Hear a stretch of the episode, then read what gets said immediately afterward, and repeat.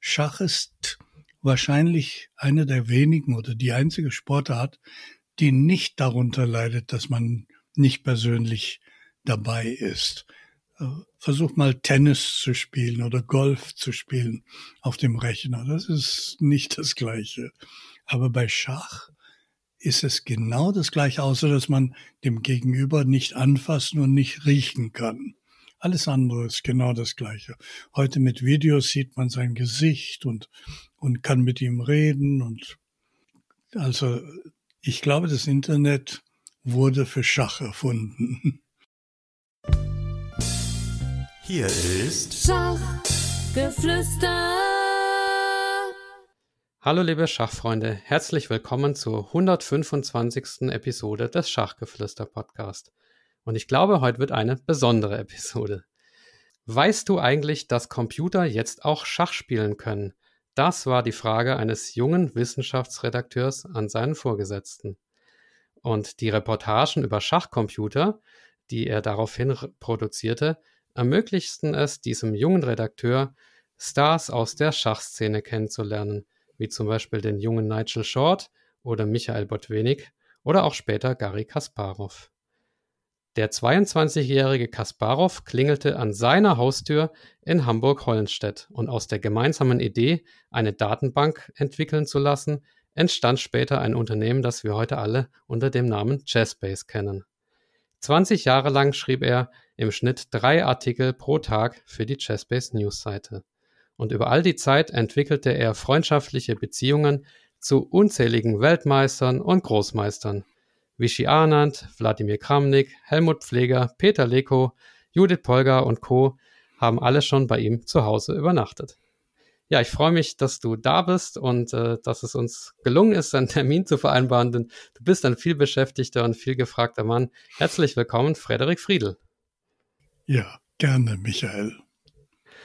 Ja, Frederik, ich kann natürlich kein Interview führen, ohne das ähm, dominierende Thema der Schachwelt momentan anzusprechen. Cheating. Genau, die Betrugsvorwürfe von Magnus Carlsen gegen Hans Niemann. Du bist ja ähm, als Schachcomputer-Experte auch schon von einigen Medien zu Rate gezogen worden und um deine Einschätzung gebeten worden. Deswegen wollte ich die gleiche Frage einfach mal dir hier an dieser Stelle stellen. Wie ist denn deine Sichtweise auf die ganze Thematik? Gut, ich, ich habe mich sehr lange damit beschäftigt. Vor 17 Jahren habe ich das als Problem erkannt, nach der Weltmeisterschaft in äh, San Luis in äh, Argentinien. Und äh, damals habe ich, gab es einen Verdacht, dass geschummelt wurde. Und ich habe viele vorgeschlagen, dass wir das Problem ernst nehmen müssen. Wir dürfen es nicht ignorieren oder sagen, es wird nicht so schlimm sein, es wird immer schlimmer. Und ich habe einige Vorschläge gemacht. Vor allen Dingen habe ich gesagt, die Übertragung 15 Minuten lang verzögern. Weil damals musste man im Hotelzimmer oder irgendwo in Europa, in Bulgarien oder in Moskau äh, Rechner haben. Und wenn die sofort den Zug bekommen, fangen sie an zu rechnen und dann muss man nur einen Zug an den äh, Mann in, in der Austrag im Austragungsort übermitteln, per SMS oder so. Und er konnte das per Signal äh, an seinen Schützling äh, übermitteln. Mhm. Und damals gab es große Begeisterung über diesen Vorschlag, 15 Minuten. Aber es wurde dann nur sporadisch eingesetzt. Jetzt bin ich äh, erfreut, dass es endlich kommt. Aber es müssen natürlich viele andere äh, Maßnahmen ergriffen werden. Weil heute ist es nicht einmal notwendig, von außen die Züge zu bekommen. Wenn man drinnen irgendeinen Rechner hat, man sogar möglicherweise nur eine Uhr, kann diese Uhr, ich glaube, mein Smartwatch könnte in dem Turnier in Syncfield mitspielen und sich nicht lächerlich machen. Hm. Hältst du es denn für möglich, so ein Programm zu schreiben, wie es chess.com offenbar hat, ähm, das eben mit 100% Sicherheit Cheating, zumindest Online-Cheating, feststellt? Ich habe auch zuletzt gelesen, dass ihr bei Chessbase eine Funktion habt mit dem Namen Let's Check. äh, die auch ähm, zum Cheating, zur Cheating-Entdeckung eingesetzt wird oder werden soll? Ja, ich glaube, das ist sehr, sehr schwer und hundertprozentig sicher auf gar keinen Fall. Ja, ich glaube, ich als Experte auf, die, auf diesem Bereich könnte es so einrichten, dass die unsere Algorithmen und chess.com mich nicht erwischen würde, weil ich weiß, wie, wie so etwas funktioniert. Und aus dem gleichen Grund kann ich nicht darüber sprechen, wie wir es machen. Nicht genau. Wir nehmen gewichtete Züge. Das heißt, wir nehmen Züge, die nicht offensichtlich sind. Wenn geschlagen wird und zurückgeschlagen wird, ist es nicht auffällig, dass das ein Computerzug war. Aber bei ruhigen Zügen, wo Entscheidungen getroffen werden, aber ich will nicht darüber sprechen, weil ich sonst Anweisungen liefere, wie man das umgeht. Okay, ja, verständlich. Ein anderes, ja, relativ aktuelles Thema möchte ich auch noch aufgreifen, und zwar der bevorstehende Kauf der Play Magnus Group durch äh, chess.com. Also ich muss sagen, mir persönlich tut es ein bisschen äh, leid um die Unternehmen, die jetzt erst von Chess, äh, von Play Magnus aufgekauft worden sind. Chess24 und Chessable, die haben sich da was aufgebaut und mussten dann Leute entlassen und jetzt trotzdem die Übernahme durch, äh, durch Chess.com. Was heißt das Ganze denn eigentlich für die Zukunft von Chessbase? Chessbase hast, hast du ja zusammen mit Matthias Wüllenweber ähm, aufgebaut. Wie will man sich da behaupten gegen das übermächtige Chess.com? Klar, davon weiß ich nicht allzu viel. Ich kümmere mich nicht darum. Wir haben unsere kleine Nische. Das ist jeder, der Schach trainiert, sich für Schach interessiert, besser spielen will, der hat Chessbase und arbeitet damit. Ich habe noch nie jemanden getroffen, der gesagt hat, ja, ja, ich will stärker werden, ich will mehr lernen. Chessbase, nein, habe ich nicht. Die haben alle Chessbase, alle Spitzenspieler, Magnus benutzt es, äh, alle haben Chessbase. Also es ist eine Nische und wir sind eine Art Familienbetrieb. Wir wollen entwickeln, neue Ideen haben und wir wollen nicht die Welt erobern finanziell, sondern unsere Nische äh, behalten und weiterkommen mit neuen Ideen und äh, einfach niemanden entlassen. Das Besondere an unserer Firma ist, und du kannst jeden Besucher fragen, und er wird dir das Gleiche sagen, nämlich alle scheinen sich gegenseitig zu mögen. Wenn man, wenn man reinkommt, begrüßen einen alle herzlich und man plaudert mit dem und mit jenem. Und es ist einfach eine wunderbare Atmosphäre. Mhm. Und wir haben etwas gemacht. Ich habe mit, zusammen mit Matthias Willenweber und mit den anderen etwas erreicht, was selten vorkommt. Wir haben die Welt verändert. Gut, in einem sehr kleinen Bereich. Aber wir haben was Wichtiges geleistet. Hm. Ähm, zur Gründungsgeschichte von Chessbase kommen wir auch gleich noch, aber vorher die Frage, du selbst bist ja, denke ich, nicht mehr operativ tätig. Was ist denn noch so deine, deine Rolle bei Chessbase? Ähm, okay, noch, ich bin. Ich, gehst du da noch ein und aus? Oder? Ja, ich bin jetzt 77 Jahre alt und ich versuche seit zwölf Jahren äh, in den Ruhestand zu gehen oder ich könnte. Aber leider ist es so, dass meine Firma äh, immer Sachen findet, nur, die nur Frederik kann. Und so mache ich das. Und jetzt zum Beispiel mit dem Cheating bin ich mittendrin und alle rufen mich an. Äh, berühmte Leute, Zeitungen, Zeitschriften, Newsportals, Spitzenspieler, drei oder vier von der Weltspitze haben mich angerufen. Gestern habe ich anderthalb Stunden mit Wesley So geredet und mit ihm erörtert, wie so etwas funktionieren kann, wie ich das einschätze und so, so dass ich wieder mittendrin bin. Aber es hält ja auch jung, oder? Also. Ich hoffe. ich hoffe sehr. Okay. Ja, also ähm, als Gründer von Chessbase möchte ich dich natürlich nochmal bitten, ein bisschen was zu erzählen, wie das, wie die äh, Firma überhaupt zustande kam. Ähm, der Matthias Wöhnweber war auch schon hier im Podcast und hat so ein bisschen erzählt von, äh, von der, ähm, ja, als, als Gary Kasparov im Hotelzimmer was in Basel, glaube ich, ähm, ja, Chesspace zum ersten Mal gesehen hat, aber ja. es fing ja schon ein bisschen vorher an.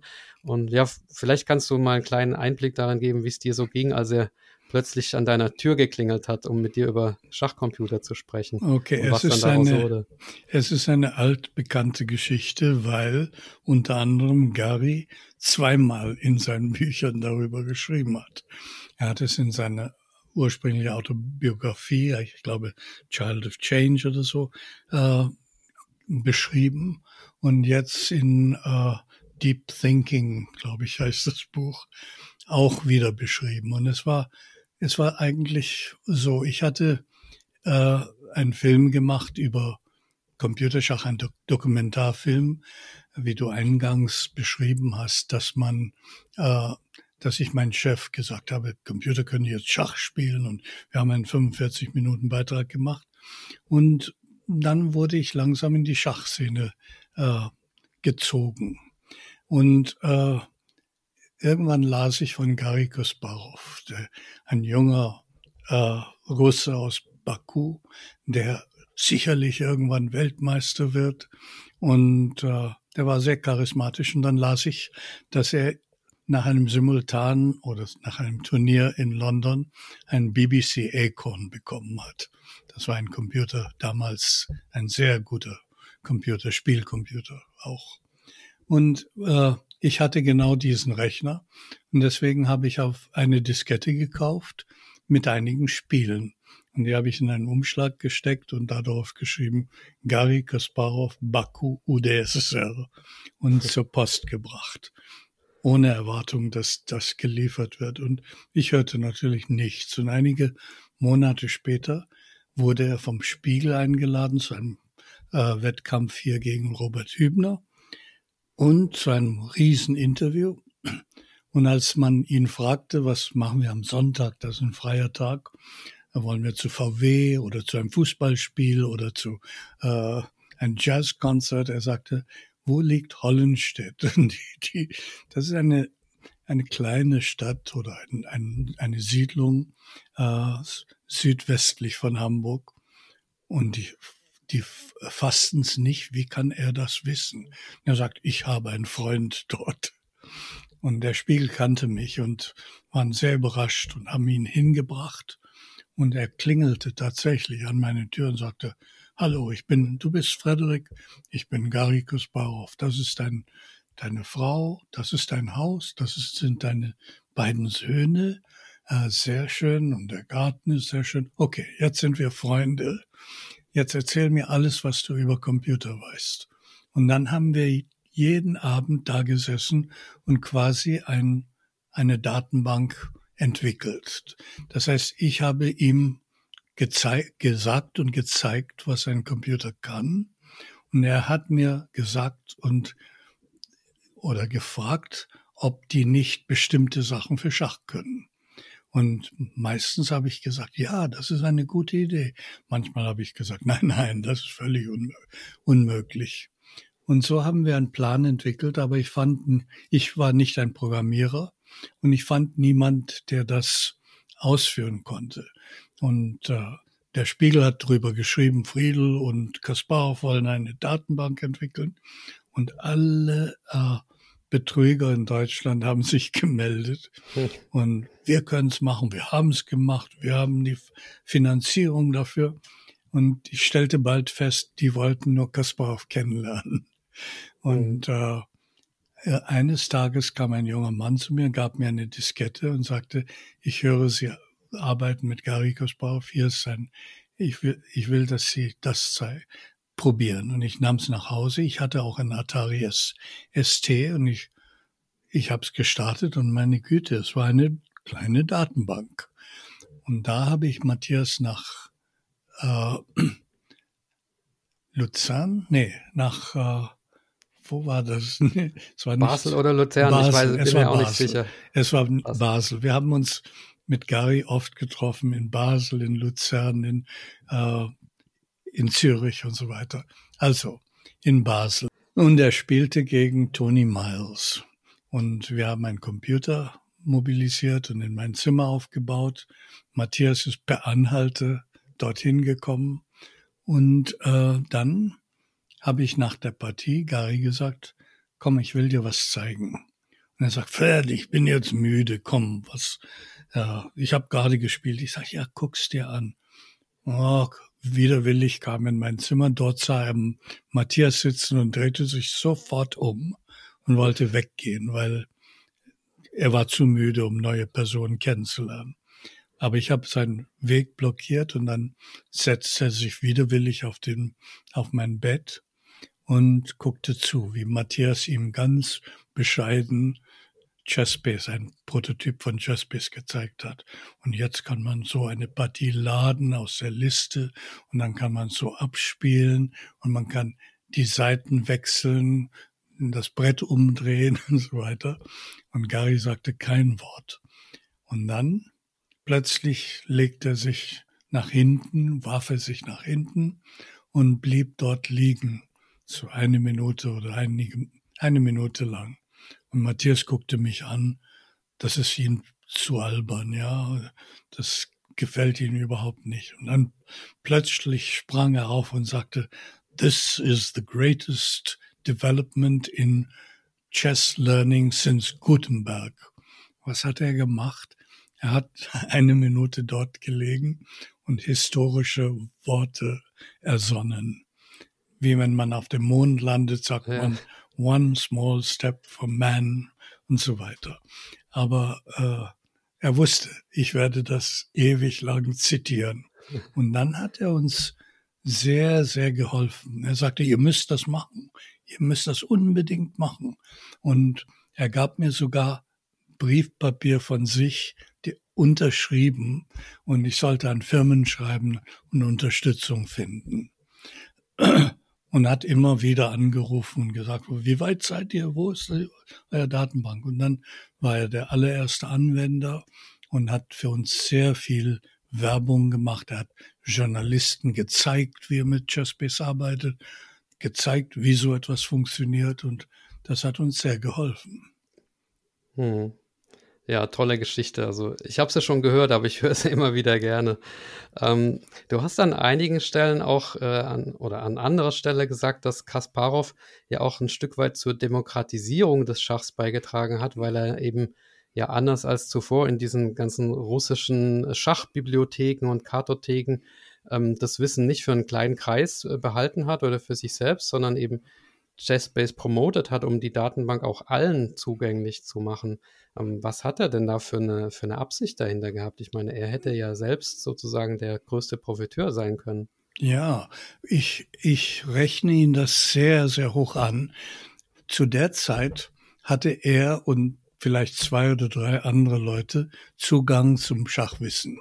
Die hatten ein Kartothek in Moskau. Er hatte drei Großmeister, die für ihn gearbeitet haben, Karpov auch, zwei oder drei oder vier. Und die konnten die Informationen aus, aus allen Ländern bekommen und zusammen, zusammentragen und ihm äh, Zusammenfassungen vorlegen. Guck mal, äh, das spielt man jetzt, das ist eine Neuerung und so weiter, während wir immer wochenlang warten mussten, um Partien zu sehen. Und das war sehr mühselig. Ein Einzelner kann das nicht. Und er hat gesagt, das soll jeder haben. Und er hat es also Demokrat uns geholfen, Schach zu demokratisieren. Heute ist es so, dass man das, was Magnus Carlsen und die anderen Großmeister benutzen, Spitzenspieler der Welt, was die Weltmeister an Werkzeug haben, um Weltmeister zu werden, kann man für ein paar hundert Euro bekommen. Und jeder Schachanfänger kann genau das Gleiche besitzen. Mhm. Und das hat Gary mit initiiert und uns geholfen durchzuführen. Ja. Hat das nicht auch eine Kehrseite? Also ähm, nicht, dass jetzt die, das Schachniveau gestiegen ist, sondern äh, dass die Schachwelt zunehmend durch Computer geprägt wurde. Also es gibt so einen äh, britischen EM, Ali Mortazawi, der hat dich bezeichnet als The Man Who Killed Chess. Motasavi ist ein alter Freund von mir. Und wenn in, äh, in London ein Turnier stattfand, und er war Kommentator dort. Und wenn ich in sein Kommentarzimmer äh, reinkam, hat er, hat er sofort unterbrochen und gesagt, Ladies and Gentlemen, dort ist Frederick Friedel, der Mann, der Schach vernichtet hat. Und äh, er hat es auch. Es sportlich. Ja, er, und er hat es erklärt. Er hat gesagt, früher war es so, wir waren sehr starke Schachspieler. Man konnte hingehen zu einem Turnier und jeden kaputt machen und und äh, alle haben uns bewundert, wie großartig wir sind. Heute geht man zu einem Schachturnier und da kommen kleine Jungs, die einem das Leben schwer machen. Warum? Weil sie zu Hause studieren können, wie früher nicht möglich war. Also es war alles voller Humor und Ali ist ein guter Freund von mir. Okay. Ähm, ja, ihr wart ja die Pioniere. Heutzutage gibt es eine große Computerschachszene, die auch ähm, zum Beispiel die, die Open Source Engines äh, Stockfish und Lila, die daran mitwirken. Und ähm, ja, vielleicht hast du es schon von anderen Podcasts gehört. Äh, und zwar dürfen Förderer dieses Podcasts Fragen einreichen. Und deshalb habe ich jetzt eine Frage von einem Hörer an dich, nämlich Andreas Virox. Er fragt folgendes. Ähm, heutzutage ist das Internet für die Schachszene allgemein sehr wichtig. Sie sind, also gemeint bist du, Frederik, Sie sind seit Beginn der Computerschachszene mit dabei. Wie war die Computerschachszene denn in der Ära vor dem Internet, also in den 70er und 80er Jahren? Wie war die, äh, wie war die Szene da miteinander vernetzt oder gab es überhaupt eine Szene? Nun, es ging über Papier, also die Informationsverteilung ging über Papier. Ich kann mich erinnern, ich war in Frankreich auf Urlaub und ich bin dann aus dem Camp, von dem Campingplatz in die Stadt gefahren, um eine Zeitung zu kaufen, um zu sehen, wie äh, Bobby Fischer die 16. Partie gegen Spassky gespielt hat. Und ich habe das nachgespielt auf einem kleinen Schachbrett. Heute bekommt man die Züge frei Haus geliefert. Heute kann man gegen Leute aus der ganzen Welt spielen, äh, jederzeit Tag und Nacht und das hat natürlich alles verändert. Schach ist wahrscheinlich eine der wenigen oder die einzige Sportart, die nicht darunter leidet, dass man nicht persönlich dabei ist. Äh, versuch mal Tennis zu spielen oder Golf zu spielen auf dem Rechner. Das ist nicht das Gleiche. Aber bei Schach ist es genau das Gleiche, außer dass man dem Gegenüber nicht anfassen und nicht riechen kann. Alles andere ist genau das Gleiche. Heute mit Videos sieht man sein Gesicht und, und kann mit ihm reden und also ich glaube, das Internet wurde für Schach erfunden. Schönes Zitat, ja. Und das mit dem Nicht-Riechen ist ja vielleicht sogar auch ein Vorteil. Äh, okay, dann, ihr habt ja nicht nur die, die Idee gehabt, äh, eine Datenbank, äh, sondern eine Datenbank zu äh, erarbeiten, sondern ihr habt dann 1991 noch eine Engine zur Verfügung gestellt, mit der man also Schach analysieren kann, nämlich Fritz. Ja. Und ja, viele Großmeister und Weltmeister waren dann anschließend bei dir zu Hause und, und haben geholfen, Fritz zu verbessern. Ich weiß, dass Kramnik 96 bei dir zu Gast war und sich noch über Fritz 4 lustig gemacht hat. Ja, mittlerweile hat Fritz äh, wahrscheinlich 1000 Elo mehr als Kramnik. Ähm, hm, ja. Das ist ja eine atemberaubende Entwicklung. Ne? nicht atemberaubend. Das hat immerhin 10, 15 Jahre gedauert. Aber am Anfang war es so 91, war das ein Spielzeug. Und es war so niedlich, dass das, das wie, wenn man ein dreijähriges Kind sieht, äh, das vielleicht die Schachzüge äh, spielen kann. Dann wurde es mit Fritz 2 und Fritz 3 etwas stärker. Und dann haben die Leute angefangen, das waren alle äh, sehr starke Großmeister, John Nunn, Valery Salov, äh, Wladimir Kramnik und äh, die saßen dort und haben gesagt, oh, jetzt ist es nicht schlecht, was er gerade gemacht hat. Und dann ein paar Jahre später war es so, dass sie gesagt haben, Nein, nein, wenn ich dagegen spiele, muss jeder aus dem Raum gehen. Ich muss alleine sein und Ruhe haben und so.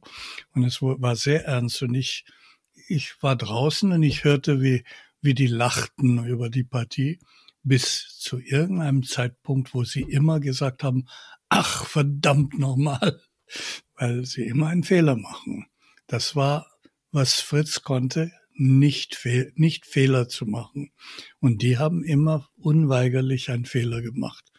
Und dann langsam, irgendwann brachte ich nach Köln mein Notebook und Gary und zeigte Gary die neueste Version. Ich weiß nicht, ob es vier oder fünf war. Und äh, er spielte 30, weiß ich nicht mehr, Blitzpartien. Und zum ersten Mal in seinem Leben hat er einige, drei, vier, gegen einen Rechner verloren. Und er war natürlich erschüttert. Dass, na gut, es waren Blitzpartien und unter Bedingungen, die einfach lustig waren. Wir, wir saßen alle dort zusammen und er spielte. Aber es war irgendwie erschütternd für ihn. Also man kann gegen einen Computer tatsächlich verlieren. Und dann ging es weiter. Dann haben wir die Weltmeister gespielt. Wir haben gegen Kramnik gespielt. Wir haben gegen Anand gespielt. Wir haben aber gegen Kramnik zweimal gespielt und gegen Kasparov in, in uh, New York und gegen Kramnik das letzte Mal. Er hat einige Vorgaben bekommen, also er durfte sehen, was die Rechner gerade denkt. Er konnte das Öffnungsbuch äh, betrachten, während es spielte und er hat verloren. Und damit war es vorbei. Denn was soll man sonst noch machen? Äh, man wusste, die sind jetzt stärker und inzwischen sind sie 3600. Das heißt, wenn ein, ein Supergroßmeister zehn Partien spielt, kann er hoffen, einmal Remis zu spielen. So ist die Situation heute. Ja. Stellt sich die Frage natürlich, wie weit geht das noch? Und wir haben uns ja vor einigen Wochen in Dortmund bei dem äh, Schachturnier getroffen und auch länger unterhalten. Und da hast du mir genau die Frage gestellt, nämlich was ich glaube, wie, wie stark noch die Schachcomputer werden. Ich hatte natürlich keine Ahnung, habe hab ich dann gefragt, was, was du meinst. Und du hast da eine Hypothese, dass es eine Obergrenze gibt. Kannst du das begründen? Ja, und zwar haben wir das nach, nachgemacht, was Google. Google hat das äh, so die neuronalen Netze so programmiert, um Schach zu spielen, dass sie einen Rechner gegen sich selber spielen lassen. Nicht einen Rechner, sondern Hardware. Die haben Hardware, die eine Dimension, drei Dimensionen größer ist, ist als was wir haben. Und äh, das spielte 40 Millionen Partien in acht Stunden gegen sich selber. Und ein anderes Programm hat daraus gelernt, Schlüsse gezogen nach KI-Prinzipien. Und plötzlich konnte es besser als die Brute Force Programme spielen. Und die haben alles offengelegt, wie sie das gemacht haben und wir haben es nachprogrammiert und das ist auch, was sie wollten. Jeder soll das machen. Und unsere wurde auch genauso stark und wir nannten das Fat Fritz. Und jetzt war die Frage, und ich habe diese Frage an Google gestellt. Ich kenne Dennis Hasabi, den äh, äh, Initiator hiervon. Hasabis heißt er. Und äh, ich fragte ihn, okay, ihr habt acht Stunden oder zehn Stunden rechnen lassen. Warum nicht 18 Stunden oder acht Tage oder acht Monate? Dann wird es unermesslich schwer, äh, stärker. Und er hat gesagt, nein, es flacht sich ab, die Kurve nach oben. Und wir haben das genauso gemerkt. Äh, es steigt rasant an, wenn das Ding anfängt, als das Ding angefangen hat, gegen sich selber zu spielen. Nach einigen hundert Partien hat man gesagt, naja, es ist, es ist nicht, nicht Schach. Das ist, eine Seite verliert drei äh, Figuren, also gegen sich selber. Eine Seite verliert drei Figuren und die andere Seite verliert vier Figuren im Gegenzug äh, für nichts. Aber nach einigen tausend Partien sagt man, oh, das sieht jetzt schon aus wie Schach. Und dann geht es rasant. Das ist jetzt richtig stark. Um Gottes Willen, das ist wirklich stark. Und so, so geht es, bis es 3600 erreicht. Und das haben wir in, in einem Jahr oder anderthalb Jahren. Das Ding hat hier unter meinem Tisch, wo ich jetzt sitze, ein Rechner Im Jahre 2000 hätte man gesagt, das ist der stärkste Rechner auf dem Planeten. Ich habe es für dreieinhalbtausend Euro gekauft. Und äh, das hat hier gerechnet und gerechnet. Und anderthalb Jahre später hatten wir Fat Fritz, die erste Version. Und wir dachten, okay, wir werden das verbessern. Fat Fritz 2 und 3 und 4 werden immer stärker. Aber wir haben gemerkt, es wird nicht so viel stärker. Meine Meinung ist, es gibt einen Grund, weswegen das Programm so langsam stärker wird. Und ich bin der Meinung und ich sage voraus, dass kein Programm jemals über 4000 Elo steigen wird. Vielleicht 4200. Ich bin nicht ganz sicher heute. Okay, weil das ist dann schon ein perfektes Spiel sozusagen, oder? Nein, es gibt einen anderen Grund, weswegen es nicht weitergehen wird, weil Schach Remis ist. Das Spiel ist Remis. Das heißt, wenn man sehr, sehr, sehr, sehr gut spielen kann, kann man immer Remis halten. Egal wie stark der Gegner ist. Weil es gibt, sagen wir 98, vielleicht 90 Prozent, 95 Prozent, alle Stellungen, die vorkommen können, sind Remis. Das kennen wir beim Endspieldatenbank. Da hat man alles berechnet bei äh, drei, drei Steinern, vier Steinern, fünf, sechs, sieben Steinern. Und man sieht verschiedene Endspiele, wo fast alles Remis ist oder es insgesamt Remis ist.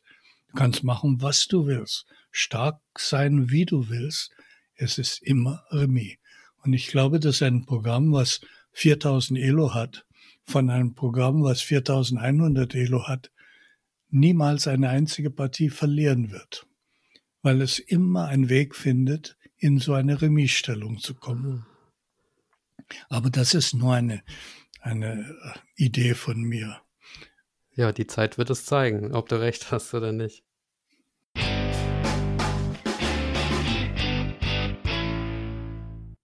Hallo liebe Schachfreunde, an der Stelle möchte ich einen Hinweis auf meine beiden Partner geben, und zwar einmal die Schachakademie Chessamy. Wie ihr wisst, bekommt ihr 10% Verkaufsermäßigung auf die Kurse von Chessamy. Zum Beispiel gibt es dort äh, Eröffnungskurse und auch äh, Kurse zum Mittelspiel und Endspiel für verschiedene Spielstärken. Und für mich sind das die besten Kurse, die es im deutschsprachigen Markt gibt, aber bildet euch da gerne selber ein Urteil. Und die zweite Ressource, die ich euch ans Herz legen möchte, ist Aimchess. Aimchess hat einen bestimmten Algorithmus, mit dem es eben ähm, Motive und Auffälligkeiten aus euren Online-Partien erkennt, die ihr bei Chess.com, Leadchess oder Chess24 spielt und in dem Dashboard könnt ihr dann euch durch verschiedene Tools klicken und Situationen nochmal nachspielen, die ihr, die nicht so gut geklappt haben in eurer Partie und ähm, bekommt da auch individuelle Tipps basierend auf euren Spielerlebnissen. Mit dem Code Schach30 bekommt ihr da auch 30% auf den ersten Monat, wenn ihr euch für das kostenpflichtige Abo entscheidet. Und jetzt zurück zur Folge.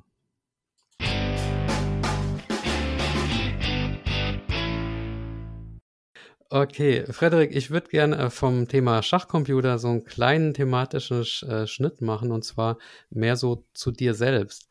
Und zwar mhm. ähm, habe ich, äh, als ich über dich recherchiert habe, habe ich gelesen, du bist in Indien geboren. Und das fand ich äh, interessant und habe da ein bisschen weiter recherchiert und habe dann ähm, gelesen, dass dein Vater sich in Indien als Experte für Giftschlangen verdingt hat.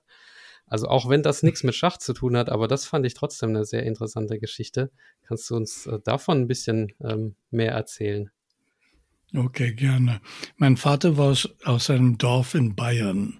Er ist äh, Bayer und also Deutscher. Und er war ein äh, Feinmechaniker, der sich mit der Zeit beschäftigt hat. Das heißt, er entwarf und konstruierte Uhren, die die Zeit sehr, sehr genau eingehalten haben.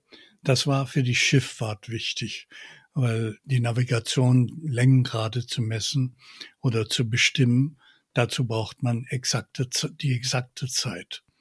Und äh, er wurde von einer Schweizer Firma beauftragt in Asien, nicht nur in Indien, sondern in den äh, Hafenstädten äh, Niederlassungen zu gründen, wo äh, die Schiffskapitäne äh, Chronometer holen konnten mit der genauen Zeit.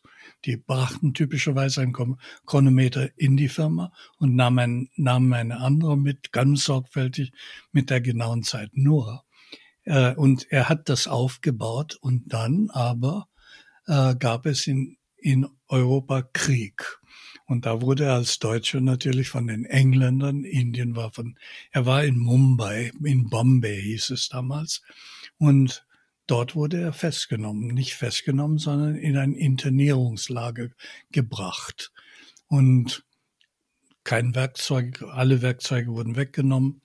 Und äh, er hat sich zu Tode gelangweilt dort natürlich. Und äh, da dass die, dieser Ort, wo er war, Ahmednagar hieß es, war voller Schlangen. Und die Soldaten sind von Schlangen gebissen worden. Und die haben den, einen weltführenden Schlangenexperten dorthin gebracht und er hat angefangen zu forschen. Nur er hatte keine Helfer, weil die britischen Soldaten haben gesagt, nein, nein, wir wollen mit Schlangen nichts zu tun haben. Und dann hat jemand gesagt, da ist ein verrückter Deutscher, der äh, mit Schlangen spielt. Und dann haben die meinen Vater gefragt und die haben dreieinhalb Jahre lang äh, mit Schlangen geforscht zusammen. Die haben die ersten Antischlangenserien äh, entwickelt, die Gegenmittel gegen Schlangenbiss. Äh, und so ist mein Vater äh, Schlangenforscher geworden, ein Herpetologe. Und dann hat er äh, nach dem Krieg eine junge Frau aus Indien kennengelernt und geheiratet. Äh, sie war aber auch nicht Inderin, sondern sie war halb Portugiesin. Also mein Großvater ist aus Oporto in Portugal und meine Großmutter ist die Inderin, also sie ist die indische Abstammung. Aber auch sie hieß Maria Teresa und war wahrscheinlich indische Abstammung und konvertiert vor ein paar Generationen. Das wissen wir alles nicht. Da hat man keine Papiere, keine, äh, man kann das nicht, nicht mehr genau feststellen. Insofern bin ich eine gute Mischung aus 50, ich sage immer 50 Prozent aus Deutschland, 25 Prozent Portugal und 25 Prozent beziehungsweise 12,5 Prozent Indien. Auf jeden Fall ein Weltbürger, ja.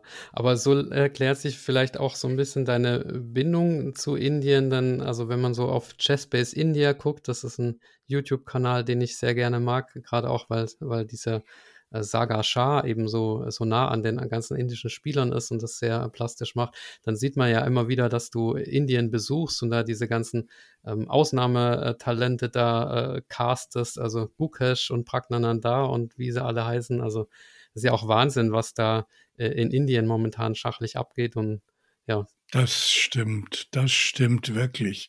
Und ich muss dazu sagen, ich bin, ich habe die ersten 15 Jahre meines Lebens zum groß, größten Teil in Indien verbracht, in Mumbai.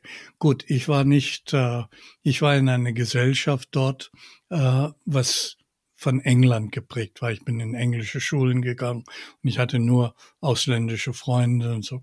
Aber ich habe die ersten Jahre meines Lebens im Dschungel, mein Vater war Schlangenforscher, im Dschungel verbracht mit wilden Tieren und so.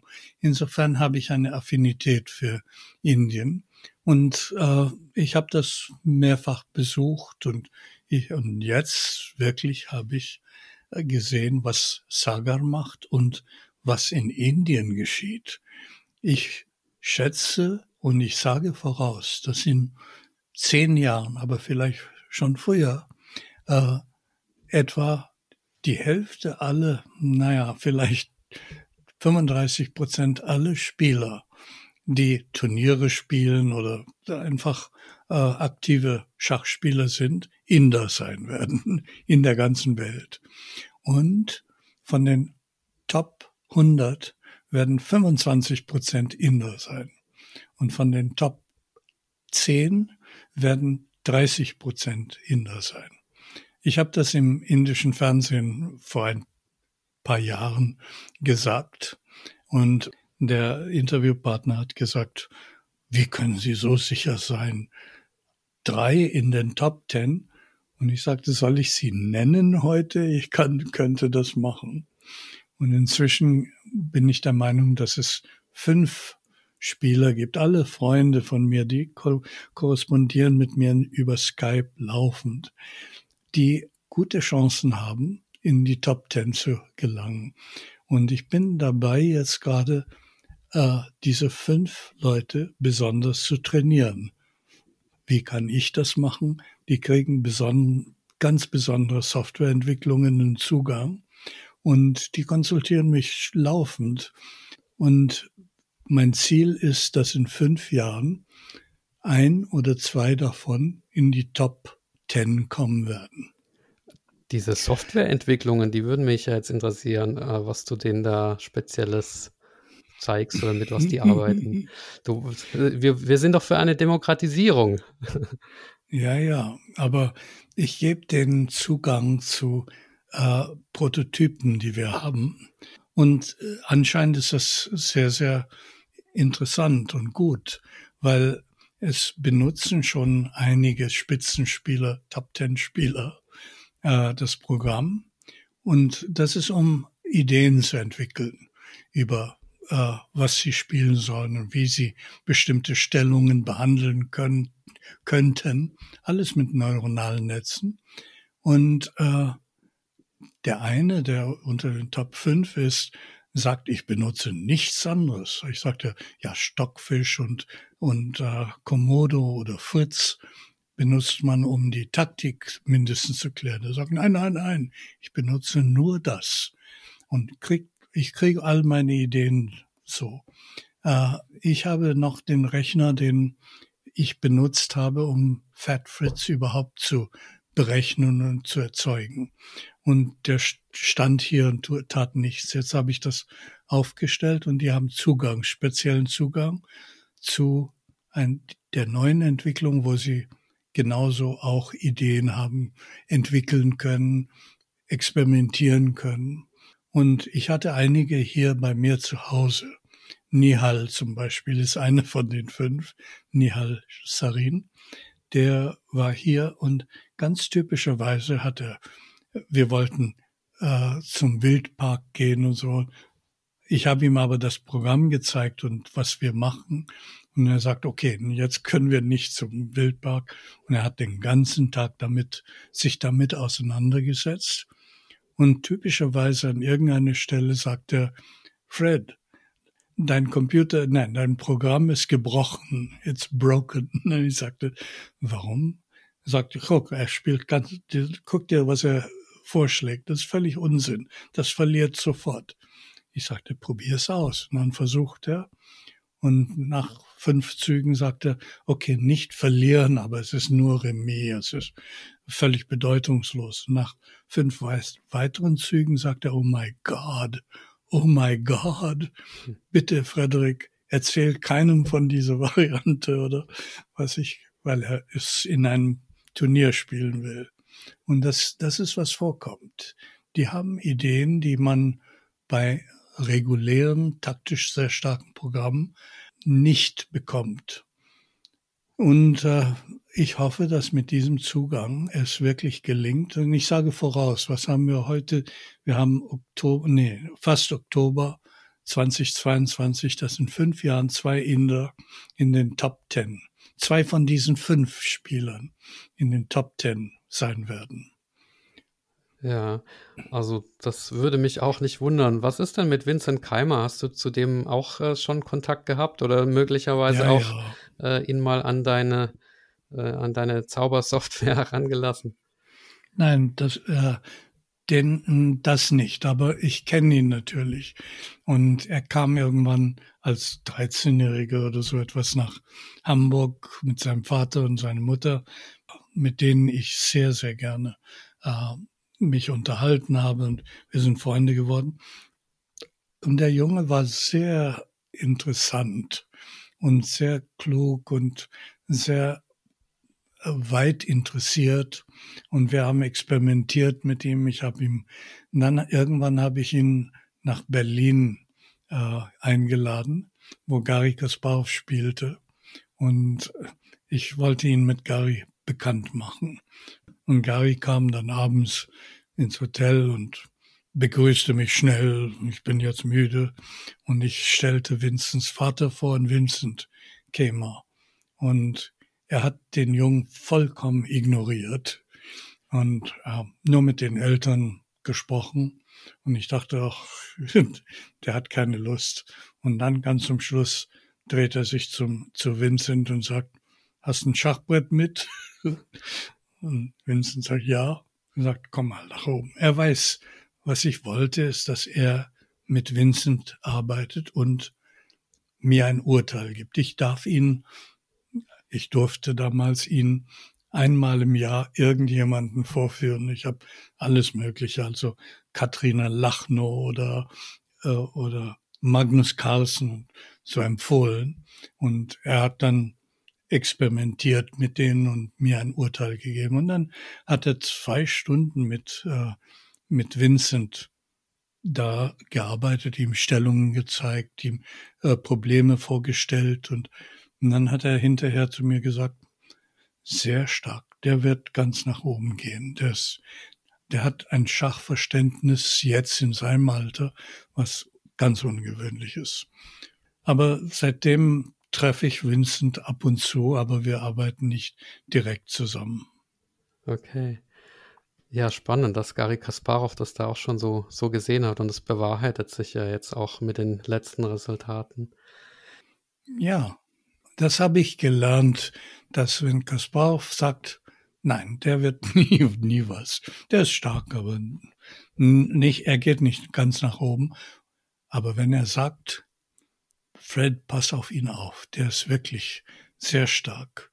Beim Magnus Carlsen war es so, dass ich ihm immer wieder Magnus empfohlen hatte. Ich lernte Magnus, als er 13 oder so war.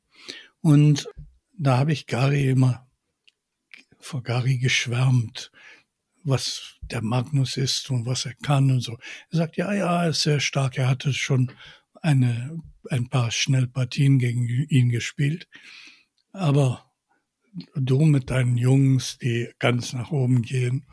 Und er war immer sehr skeptisch, weil er hat ihn noch nicht richtig getroffen.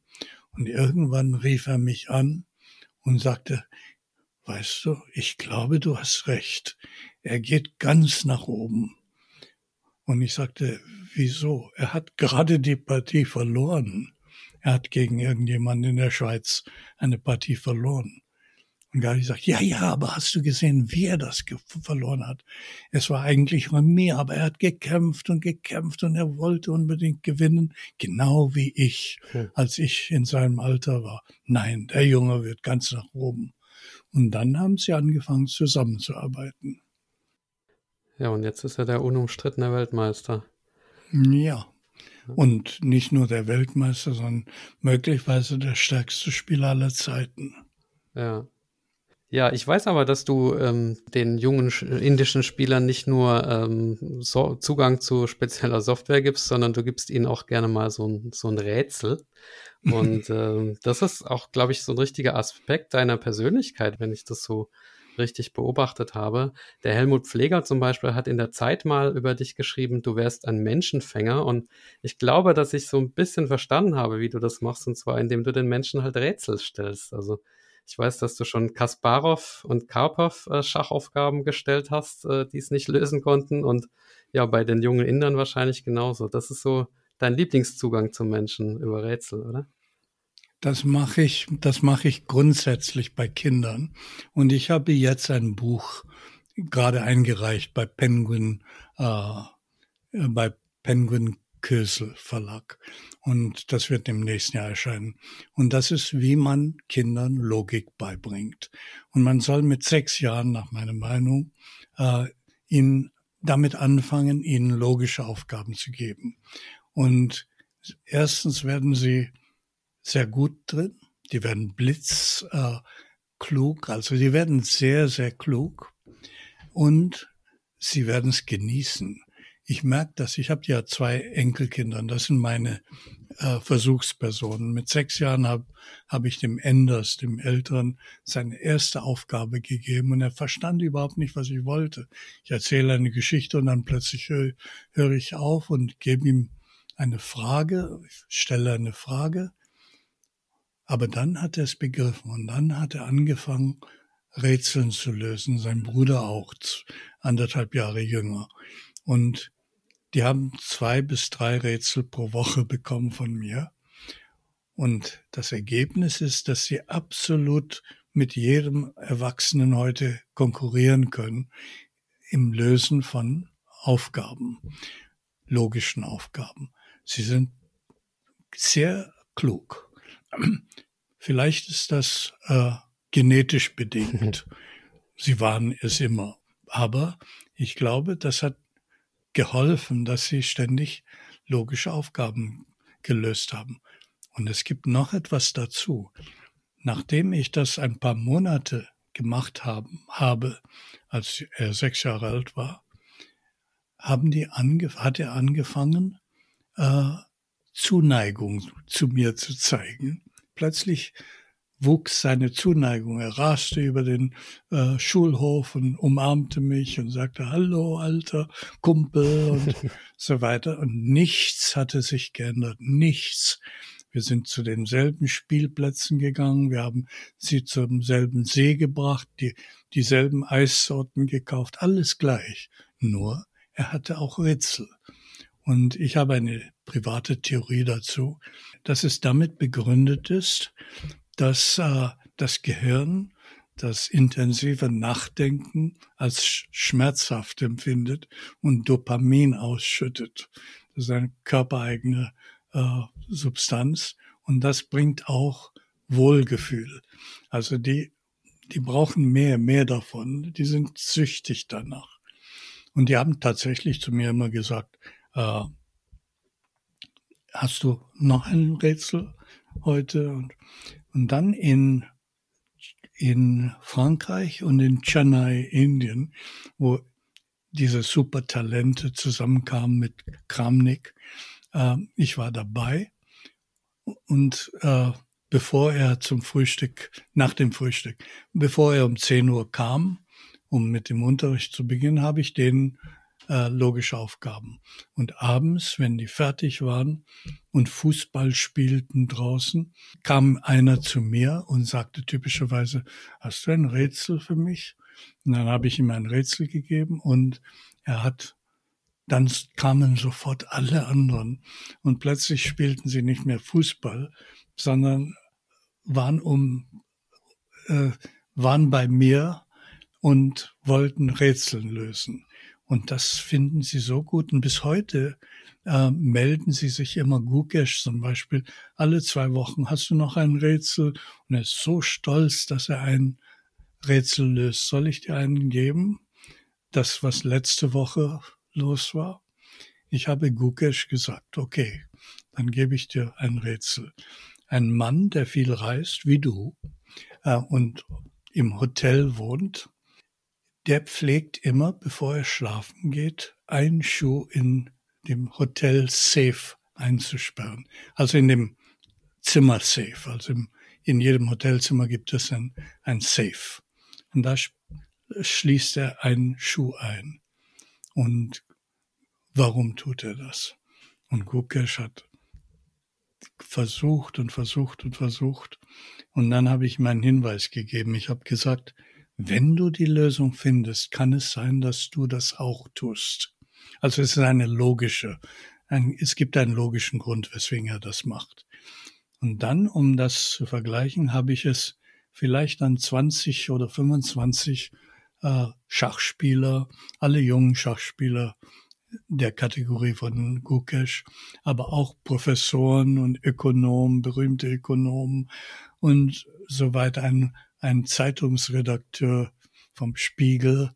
Und es ist erstaunlich, wie viele Leute das nicht können. Und tatsächlich hat Leon Mendonça, einer meiner besten Freunde in der Schachszene, Jugendschachszene, der hat's gelöst und er hat mir gerade vor ein paar Tagen ein Bild geschickt, wie er und sein Vater das jetzt auch tun. Die schließen einen Schuh in Safe ein. Warum? Ja, du hast mir das Rätsel schon, das ist jetzt unfair, weil du mir das Rätsel schon in Dortmund gestellt hast. Hm, ja. Ähm, irgendwie, ich weiß nicht mehr, ob ich es auf die Reihe kriege. Also, damit, wenn man den einen Schuh sieht, dann fällt es einem eher auf, dass man noch Schuhe hat und äh, wenn man das nicht machen würde, dann wäre die Gefahr, dass man die Schuhe vergisst oder irgendwie so. Nein. Nee, okay, dann habe ich, dann habe ich mich falsch erinnert. Dann, äh, dann muss es mir jetzt sagen, wie die Lösung heißt.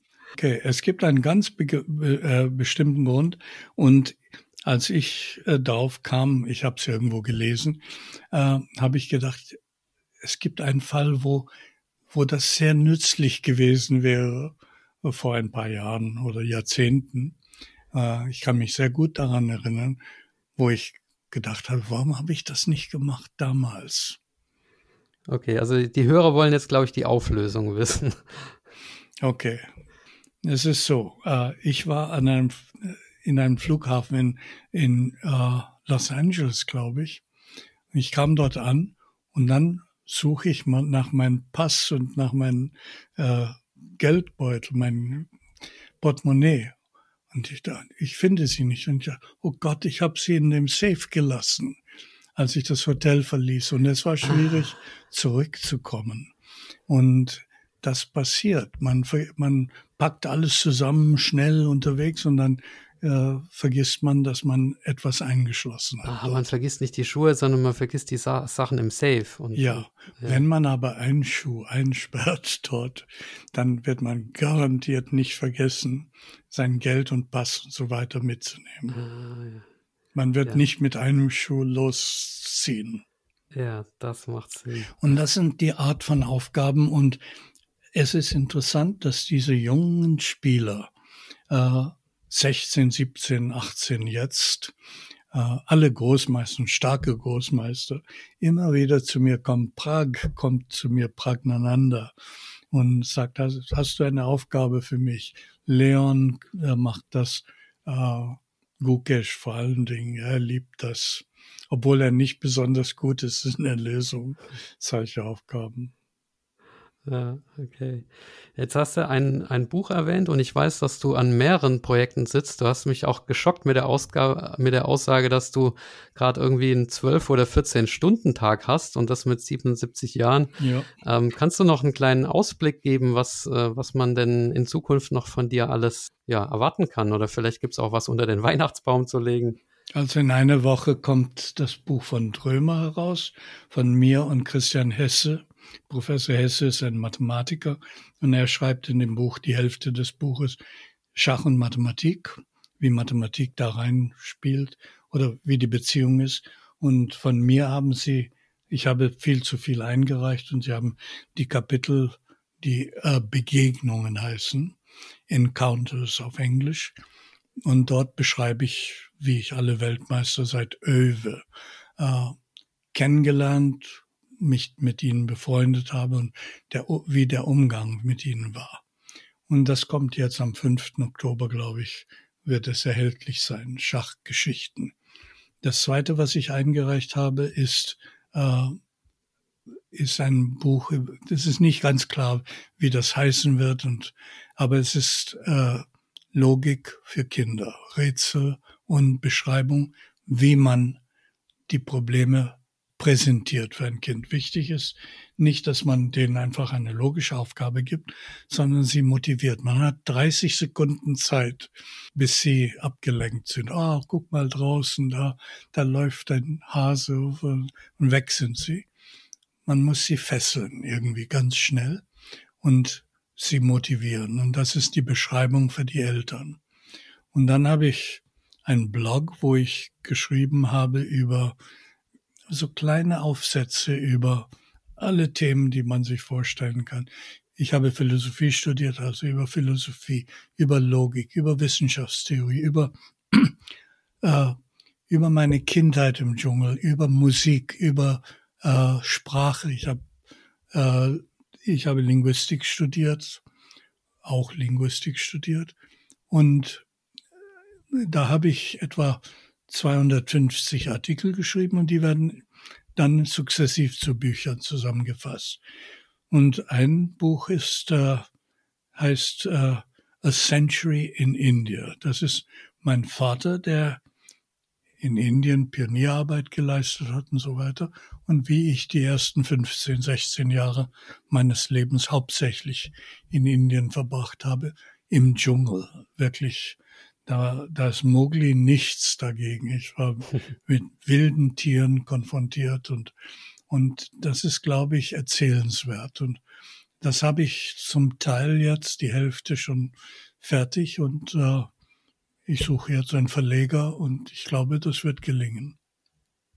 Ja, schön. Also wir werden noch viel von dir hören. Das Thema Begegnungen mit Weltmeistern interessiert mich natürlich auch, auch wenn man sicherlich dann viel in dem Buch lesen kann. Aber mich würde ein Weltmeister besonders interessieren.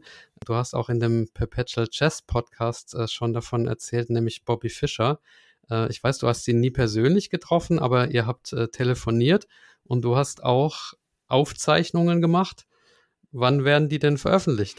Die Aufzeichnungen nicht. Das wäre illegal, weil ich sie heimlich. Ich wollte nur mich selber überzeugen, dass ich wirklich mit ihm spreche. Und zwar war es so, dass ich äh, irgendwann von einem Freund von Fischer einen Anruf bekam das war der einzige, der heißt Garda Sverrisson, der einzige Freund, den Fischer in Island hatte, nach seiner Rückkehr und so weiter. Und er sagt, äh, Bobby Fischer möchte einen Wettkampf gegen Arnand veranstalten. Ein Wettkampf gegen Arnand veranstalten äh, in the New Chess. Das ist Bobby Fischer Random Chess, wo man die Figuren äh, durcheinander bringt am ja, Anfang. Chess 960. Ja. ja, 69 ist eine Abart davon. Und da ich Arnend gut kenne, er, war so oft bei mir, 35 Mal, äh, dass äh, er beschlossen hat, er und Garda beschlossen haben, Chessbase soll das äh, organisieren und durchführen. Und na, und für zwei Millionen oder so. Ich sagte da, oh, sportlich. Das, das, das können wir nicht. Wir sind nicht Veranstalter und außerdem, äh, es gibt viele Gründe, aber ich könnte ihn beraten. Und dann hat er Garda nach Hamburg geschickt, um mich zu überprüfen, wie, wie vertrauenswürdig und so äh, ich bin. Bevor Garda hierher kommen konnte, klingelte irgendwann das Telefon und es meldete sich jemand, der sagte, äh, Mr. Friedel? Und ich sagte, yes.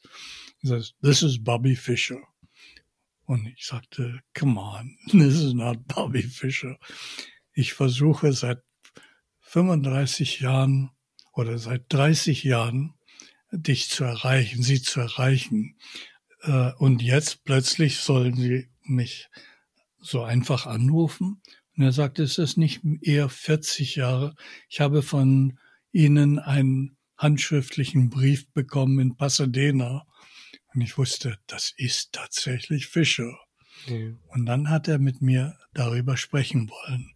Und dann hat er vielleicht 15 Mal, 10 bis 15 Mal angerufen und immer eine Stunde, anderthalb Stunden mit mir geredet und das war hochinteressant. Anfangs habe ich ihn mit großer Verehrung äh, angesprochen. Also er war mein, mein Idol von, von der Kindheit, von meiner Kindheit. Aber langsam wurde ich frecher und, äh, und er nahm das hin. Ich, ich war überrascht. Ich konnte ihn aufziehen, mich lustig machen über ihn und ich sagte zu ihm Fischer Random Chess, diese neue Abart von Schach. Das ist ja auch sehr gut. Genauso wie als du nicht mehr so äh, schnell denken konntest, hast du die Uhr entwickelt, wo man äh, ein bisschen zusätzliche Zeit bekommt. Und äh, jetzt natürlich, weil du Öffnungsvorbereitung nicht mehr so gut kannst wie die anderen, äh, erfindest du ein, eine Art, wie man das umgeht. Und ich habe ihm sogar vorgeschlagen, dass er äh, eine neue Schachvariante erfinden soll. Das heißt äh, The Retractor. Das heißt, man kann immer einen Zug zurücknehmen. Ach, das wäre hilfreich manchmal. Ja, ich sagte, das, das brauchst du jetzt. Du machst einen dummen Fehler, aber du darfst im nächsten Zug nicht, du musst nicht einen neuen Zug spielen, einen, einen anderen, den nächsten Zug spielen, sondern du kannst den letzten Zug zurücknehmen. Und ich habe eine April, es war dann irgendwann im April habe ich darüber geschrieben, am 1. April. Und ich habe es ihm gesagt und er fand das lustig. Ja, er lachte drüber. Das Problem war, er wollte mir beweisen, dass die Wettkämpfe zwischen Kasparov und Karpov alle vorher bestimmt waren. Das sind keine echten Partien. Und er zwang mich immer, äh, Partien mit ihm nachzuspielen im Gespräch. Ja. Ich war am Rechner und äh, sagte mir, was hier falsch lief und was sie, äh, was zeigt, dass sie, dass das vorab, äh, dass das abgesprochen waren, die Partien. Nur ich hatte, ein, ich hatte Fritz da und ich konnte voll mitreden und ihn manchmal korrigieren und sagen, nein, nein, nein, das siehst du falsch, das ist so und so. Und erstaunlicherweise hat er das alles hin, äh, hingenommen, angenommen. Oft habe ich gedacht, das ist das letzte Mal, wo er mit mir spricht. Aber zwei Tage später rief er wieder an und sagte, ich weiß, was, was du gesagt hast, war nicht richtig. Ich kann es dir beweisen. Und dann hat er Gegenargumente gebracht. Es war alles sehr lustig, aber leider wurde er sehr krank und hatte diese Nierenprobleme und Gardas Frau hat ihn sehr äh, unterstützt und wir haben versucht, ihn zu überreden ins Krankenhaus, aber er wollte nicht ins Krankenhaus, nicht richtig behandelt werden, dann, dann starb er plötzlich. Hm, tragisch, ja. Das war sehr schade. Ja. ja. Also wir können jetzt, glaube ich, nicht alle elf äh, Weltmeister, die du gekannt hast, durchkriegen, aber vielleicht kriegen wir noch einen hin und wenn du magst, darfst du auch eine auswählen. Beliebig. Nenne mir einen Weltmeister. Dann sage ich Boris Spassky. Boris Spassky habe ich in Hamburg kennengelernt. Er kam, um irgendeinen Schachcomputer vorzustellen. Äh, und ich habe ihn kennengelernt in einem Kaufhaus, äh, wo er aufgetreten ist. Und ich hatte ein Schachbrett mitgenommen. Und ich habe ihn und Hübner und verschiedene andere äh, Großmeister, die dort waren, gebeten, das mit einem Filzstift zu unterschreiben, die weißen Felder. Und der Chef, Kaufhauschef, hat das gesehen und sagt, was für eine tolle Idee. Ja, und sagte zu einem äh, Lehrlingsjungen, geh, hol mal das beste Schachbrett, das wir haben. Und er hat das geholt. Und dann hat er meinen Filzstift ausgeliehen und hat auch alle unterschreiben lassen. Und dann haben wir zu Abend gegessen. Es war alles sehr nett. Und dann gingen Spassky und die anderen weg. Und dann kam der Lehrlingsjunge zu dem Chef und sagte, ich habe versucht, die wegzukriegen, aber ich habe es nicht geschafft. Der hat das nicht verstanden, weil der Chef hat gesagt, jetzt bringst du das nach hinten in unser äh, Arbeitszimmer dort, ganz vorsichtig. Und er hat gedacht, ganz vorsichtig versuchen, das äh. Mac zu machen. Und das habe ich dann Spassky am nächsten Tag, ich brachte ihn zum Flughafen, erzählt. Und er hat gekichert, minutenlang, na, lange gekichert. Und er fand das so komisch. Und so habe ich ihn kennengelernt. Und dann irgendwann in München bei dem Turnier. Und dann, und dann kam die, äh, kam ein was war das, ein Kandidatenwettkämpfen in St. John in äh, Kanada.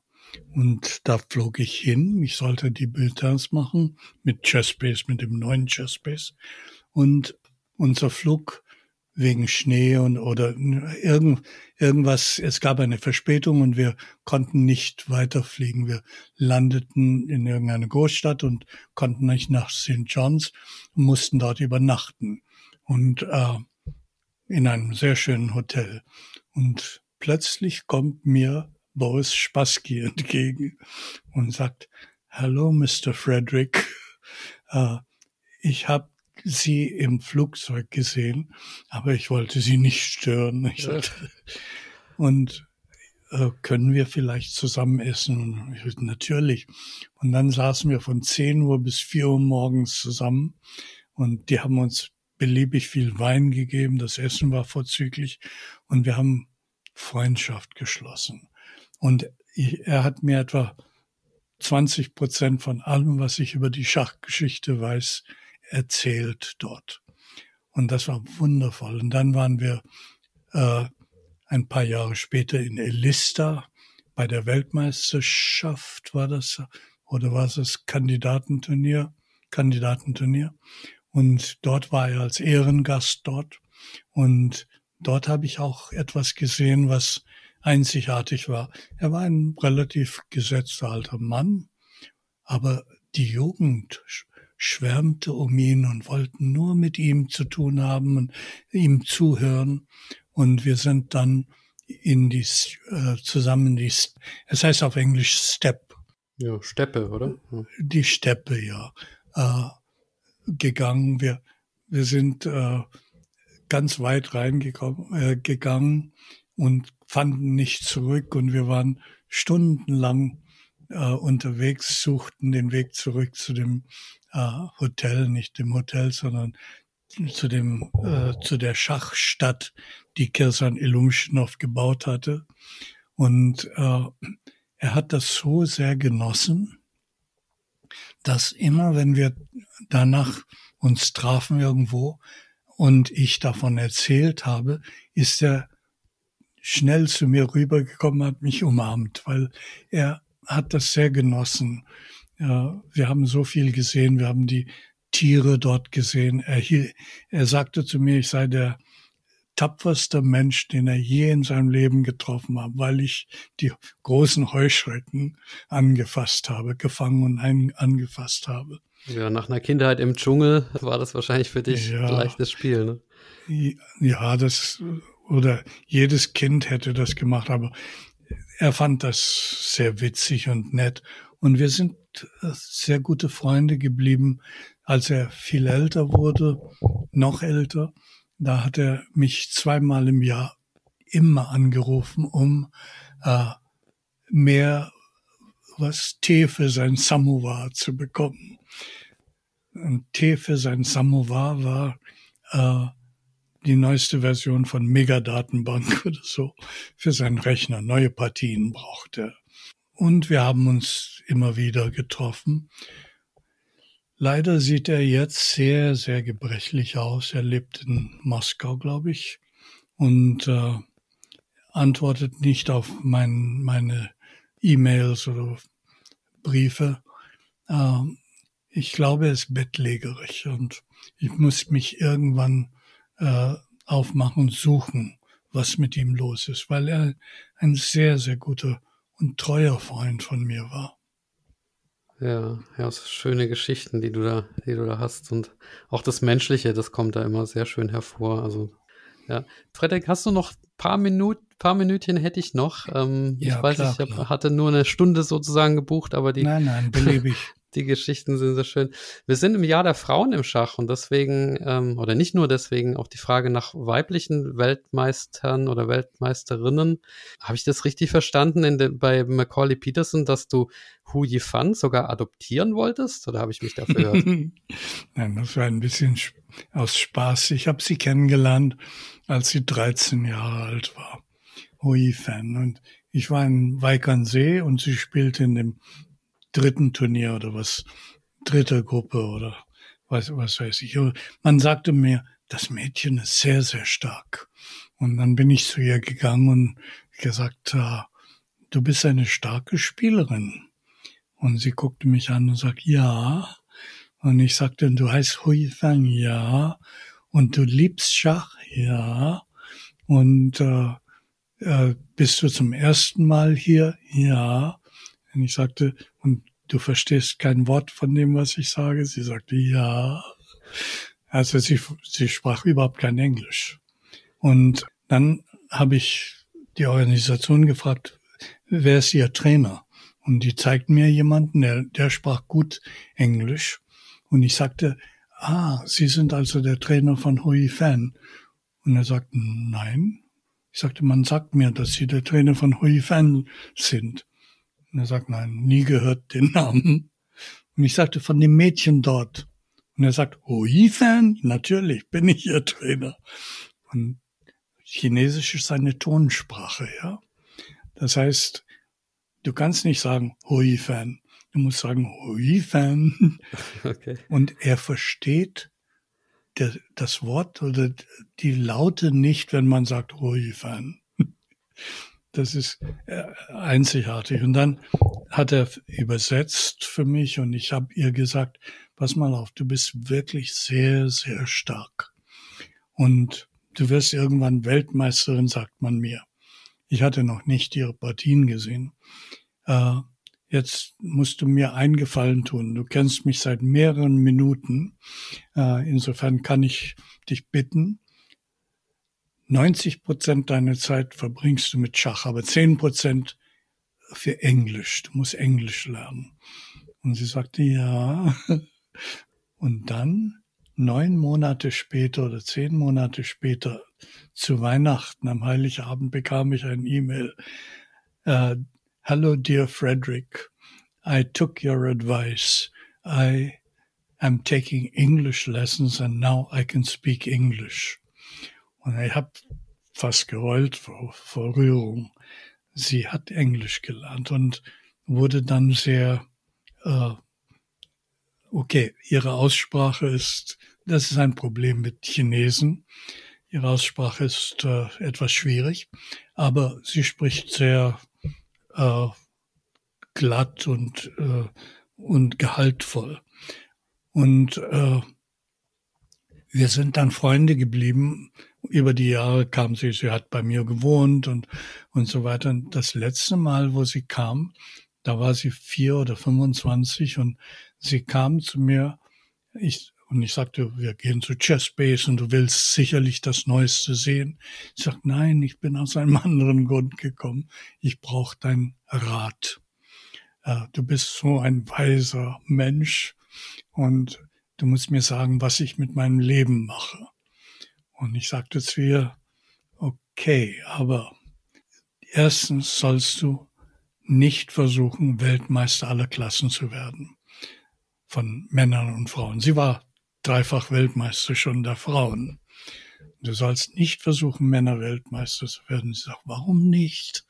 Ich sagte, okay, willst du eine, ein paar Partien spielen gegen einen 14-jährigen Jungen, den ich im Internet in Playchess und äh, du spielst drei oder vier Partien und sagst mir, ob du den Rest deines, äh, deiner Jugend damit verbringen willst, mit diesen Leuten, mit solchen Leuten, wovon es etwa zehn gibt, äh, zu kämpfen um die Weltmeisterschaft. Weil die sind bärenstark und sie sind am Anfang ihrer Karriere. Sie sind nicht wie du abgestalten, haben mehrere Weltmeisterschaften gewonnen, der Frauen. Die sind am Anfang ihrer Schachlaufbahn und sind so stark. Also das wird ziemlich unerträglich. Und ich sagte, was soll ich dann sonst machen? Ich sagte, okay, versuche mal äh, Judith Polgers Rekord zu brechen. Dann bist du der, die stärkste Spielerin der Geschichte. Jetzt bist du die zweitstärkste. Aber immer auch damit kommst du zurecht. Du musst, sie studierte und äh, betreibe dein Studium und werde zu einer sehr gebildeten jungen Frau und dann bist du berühmt, weil du die zweitstärkste oder die stärkste Spielerin aller Zeiten ist und dann wirst du zu Turnieren eingeladen, wo du einen Vortrag halten musst, Begrüßung, ersten Zug machen, vielleicht in Simultan, aber nicht diese harte Arbeit für fast nichts. Und sie hat dann hier sitzend, wo ich jetzt sitze, Bewerbungen geschrieben für die, ein Fulbright Scholarship in Oxford. Und ich sagte, das, das kriegst du nie. Das kriegen nur Bill Clinton und so, solche Leute. Aber sie hat's bekommen und sie hat in Oxford studiert, ihr Degree gemacht und ist nach China zurückgegangen und hat dort an einer Universität angefangen zu lehren und ist jetzt die jüngste Professorin in der Geschichte von China. Das ist auch was, ja. Sie ist eine volle Profess Professorin, Professor. Und äh, mit ihr habe ich immer wieder Kontakt und das ist alles sehr nett. Sie ist eine sehr treue Freundin von mir und auch eine sehr angenehme Persönlichkeit. Sie, sie hat eine Woche hier verbracht und wir haben kaum über Schach geredet, sondern über alles Mögliche. Interessiert sich für alles. Ihre Eltern sind die nettesten Personen, die ich kenne. Die Mutter war hier und sie hat sich um uns, äh, sich mit uns beschäftigt, für uns äh, gekocht. Sie ist einkaufen gegangen und und äh, hat alles genossen, was wir hatten. Auch Filme, die sie nicht verstanden hat, hat sie mit kleinen Fragen, was hat er gemacht, warum macht er das? Und die Tochter hat übersetzt und es war wunderbar. Ja. Also eine sehr angenehme Person. Ich liebe sie sehr. Judith ist auch ähnlich. Ja, eine, ich kenne Judith seit ihrem achten Lebensjahr, glaube ich. Und äh, das ist auch eine ganz besondere Freundin. Aber es ist sehr wichtig, finde ich, dass sie gezeigt haben, die beiden haben gezeigt, dass es biologisch keinen Unterschied gibt zwischen Mann und Frau. Beide können, Judith war eine der Top Ten irgendwann. Und sie konnte jeden schlagen, Kasparov oder sonst konnte sie unter Umständen schlagen. Das heißt, ihr Gehirn ist genauso leistungsfähig im Schach wie von einem Mann.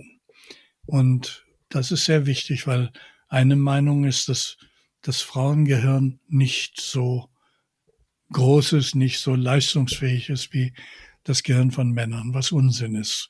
Die Evolution macht so etwas nicht, dass sie sagen, das Weibchen soll dümmer sein. Ja, Fredrik, äh, mit Blick auf die Uhr, das ist, glaube ich, schon das längste Podcast-Interview, was wir hier bei Schachgeflüster hatten. Deswegen will ich äh, nicht länger von deiner Zeit stehlen. Ich weiß, du hast ganz viele Projekte noch. Meine letzte Frage an dich: Hast du noch irgendwas auf dem Herzen, über das wir noch nicht gesprochen haben und äh, was du unbedingt noch heute loswerden willst? Oh, das ist eine schwierige Frage. Das ich weiß, du hast viel zu, zu sagen und zu erzählen. Ich habe ich hab ja auch noch unheimlich viele Geschichten aufgeschrieben, die ich hätte, hätte fragen wollen. Peter Swidler, der in Mexiko fast sein Augenlicht verloren hätte wegen dir und, und, und. Aber ja. Okay, das Einzige, was ich gut kann im Leben, ist zu schreiben, ja. Ich habe entdeckt, dass ich nicht besonders klug bin, nicht besonders gut denken kann, nicht, nicht besonders gut Schach spielen kann. Nichts außer schreiben und erzählen kannst du auch gut, finde ich. Ja, Geschichten erzählen und die letzten Jahre, die ich habe, will ich damit verbringen, meine Erinnerungen. Ich hatte ein sehr interessantes, langes Leben, also angefangen in den Dschungeln von Indien mit wilden Tieren und, und Abenteuer ohnegleichen. Äh, und dann nach Deutschland zu kommen, endgültig. Wir waren als Kinder auch manchmal in Europa, aber dann mit 17, glaube ich, bin ich endgültig nach Deutschland gekommen. Übrigens ganz interessant, ich, äh, ich bin zu meinen Verwandtschaft gekommen in Bayern und ich sprach sehr gut Deutsch. Und ich kam dort an zu meiner engsten Verwandtschaft, die Schwester von meinem Vater, meine Cousins und so weiter. Und ich verstand keine Silbe von dem, was sie sagten. Keine Silbe. Die machten nur Geräusche. Und man, die lasen dieselbe Zeitung morgens wie ich. Aber die Aussprache und die, das ist äh, fränkisch und äh, zwar stark fränkisch. Das ist in der Nähe von äh, Ingolstadt bei, ja, bei Ingolstadt. Und äh, das war, das war für mich sehr schockierend. Und dann bin ich hier, äh, äh, ich habe eine Zeitschrift hier herausgebracht. Ich habe studiert hier und in Oxford. Dann habe ich eine Zeitschrift herausgebracht, 17 Jahre lang. Und äh, dann, als Chessbase entstanden wurde, war ich der Einzige, der in der Firma, der muttersprachlich, ich war zweisprachig, aber muttersprachlich Englisch sprach. Und deswegen alles, was auf Englisch ablaufen musste, die Nachrichtenseite oder Kontakte oder Gespräche oder Vorschläge und so weiter. Fred macht das. Und dann habe ich also 30, über 30 Jahre lang jetzt hauptsächlich alles auf Englisch gemacht. Und insofern ist es so, dass ich jetzt bei den Büchern alles auf Englisch schreibe. Mhm. Und dann übersetze ich das, weil ich mich geringfügig besser ausdrücken kann auf Englisch. Oder manchmal viel besser. Ja, also ich freue mich auf jeden Fall auf, auf deine Bücher und auf das Thema Begegnungen mit den Weltmeistern äh, in, dem, in dem Buch zusammen mit Hesse. Das ist ja unglaublich, was du da alles zu berichten hast.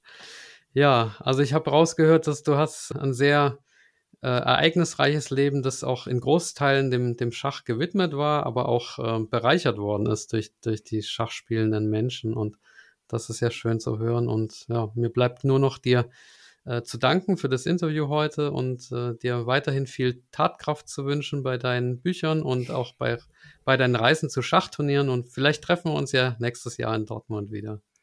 Okay, das ist ein abgemacht. Ja, wunderbar, alles klar. Michael, Gut. alles Gute. Vielen Dank, Frederik. Schönen Abend. Tschüss. Gerne. Tschüss.